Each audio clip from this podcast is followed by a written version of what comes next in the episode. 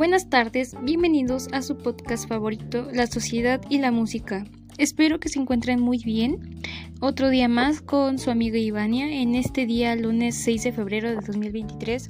Hoy toca abordar con una pregunta que nos hizo uno de nuestros seguidores. La pregunta dice, ¿cuál es la influencia de la música en el adolescente? Es un tema muy interesante y curioso. Tomaremos en cuenta cuáles podrían ser sus efectos positivos y negativos. Como ya saben, terminaremos con unas conclusiones y recomendaciones, así que quédense en su podcast favorito.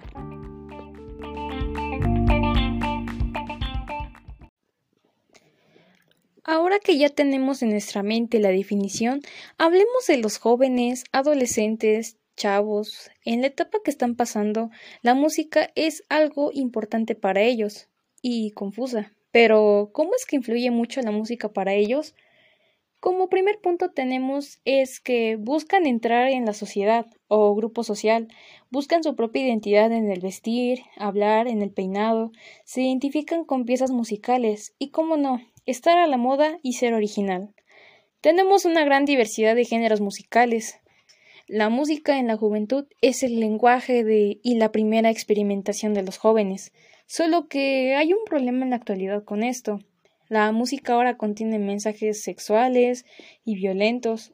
En consecuencia, los jóvenes son dirigidos a escuchar este tipo de canciones por presión social, entre amigos, ya que en estas edades toman más en cuenta la opinión de los amigos que de la familia. Hoy en día la música más escuchada por los chavos es el pop latino, reggaetón, el ámbito grupero, K-pop y trap, los cuales en un año han alcanzado el récord de mayores descargas superando el rock country, cumbias, rock clásico, rap, jazz, canciones de los ochentas, noventas y sesentas. Es un dato muy interesante, porque como dicen nuestros abuelos, en mis tiempos estaba de moda esta canción, en mis tiempos no decían cosas sexuales en la música, pero ¿por qué está de moda el pop latino con un porcentaje de 64%? Estuve analizando, y es porque es muy pegadizo el ritmo, placentero y estar a la moda. Después tenemos al reggaetón con un porcentaje de 52.11%, el ámbito europeo con 45.7% y el K-pop con 42.5%. Ahora que sabemos que los, de los porcentajes de los oyentes, podemos platicar de los efectos positivos y negativos. En lo positivo nos ayuda a fortalecer el aprendizaje de la memoria, regula el estrés, la depresión, construye nuestra propia identidad, un espacio para despejarnos, genera energía y dopamina. De hecho, hasta también ayuda a aprender inglés, con tan solo escuchar la canción y traducirla, estás descubriendo nuevas palabras. También es como nuestra psicología. Podemos acudir por diversas razones, soltar sentimientos que nos abruma, estar tranquilos con música regular y volumen bajo. Ejemplo de género musical es la música clásica que transmite un mensaje con valores y positividad. Como dato interesante es que las plantas florecen cuando hay música de fondo.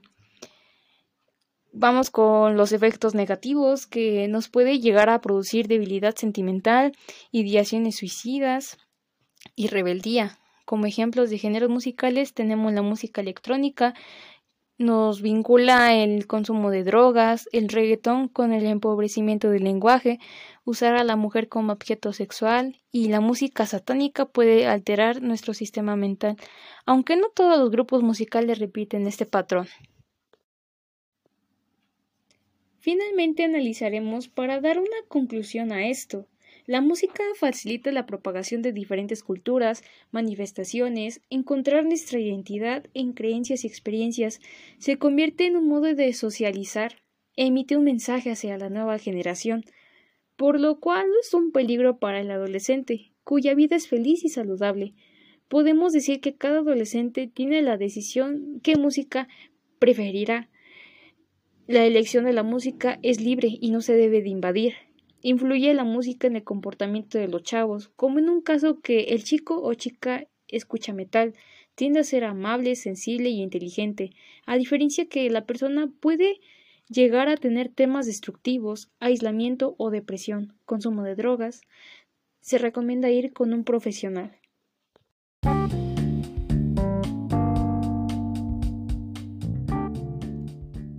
Para cerrar con este capítulo interesante, mis recomendaciones son, el escuchar música es más que un pasatiempo. Presten atención a la letra de la canción que estén escuchando y que debe de ser apropiada. Respetar los gustos de los demás. Aprendamos a escuchar buena música y gozar del verdadero lenguaje del alma. Yo soy Ivania y muchas gracias por haber escuchado otro capítulo de su podcast favorito, La sociedad y la música. Nos vemos pronto.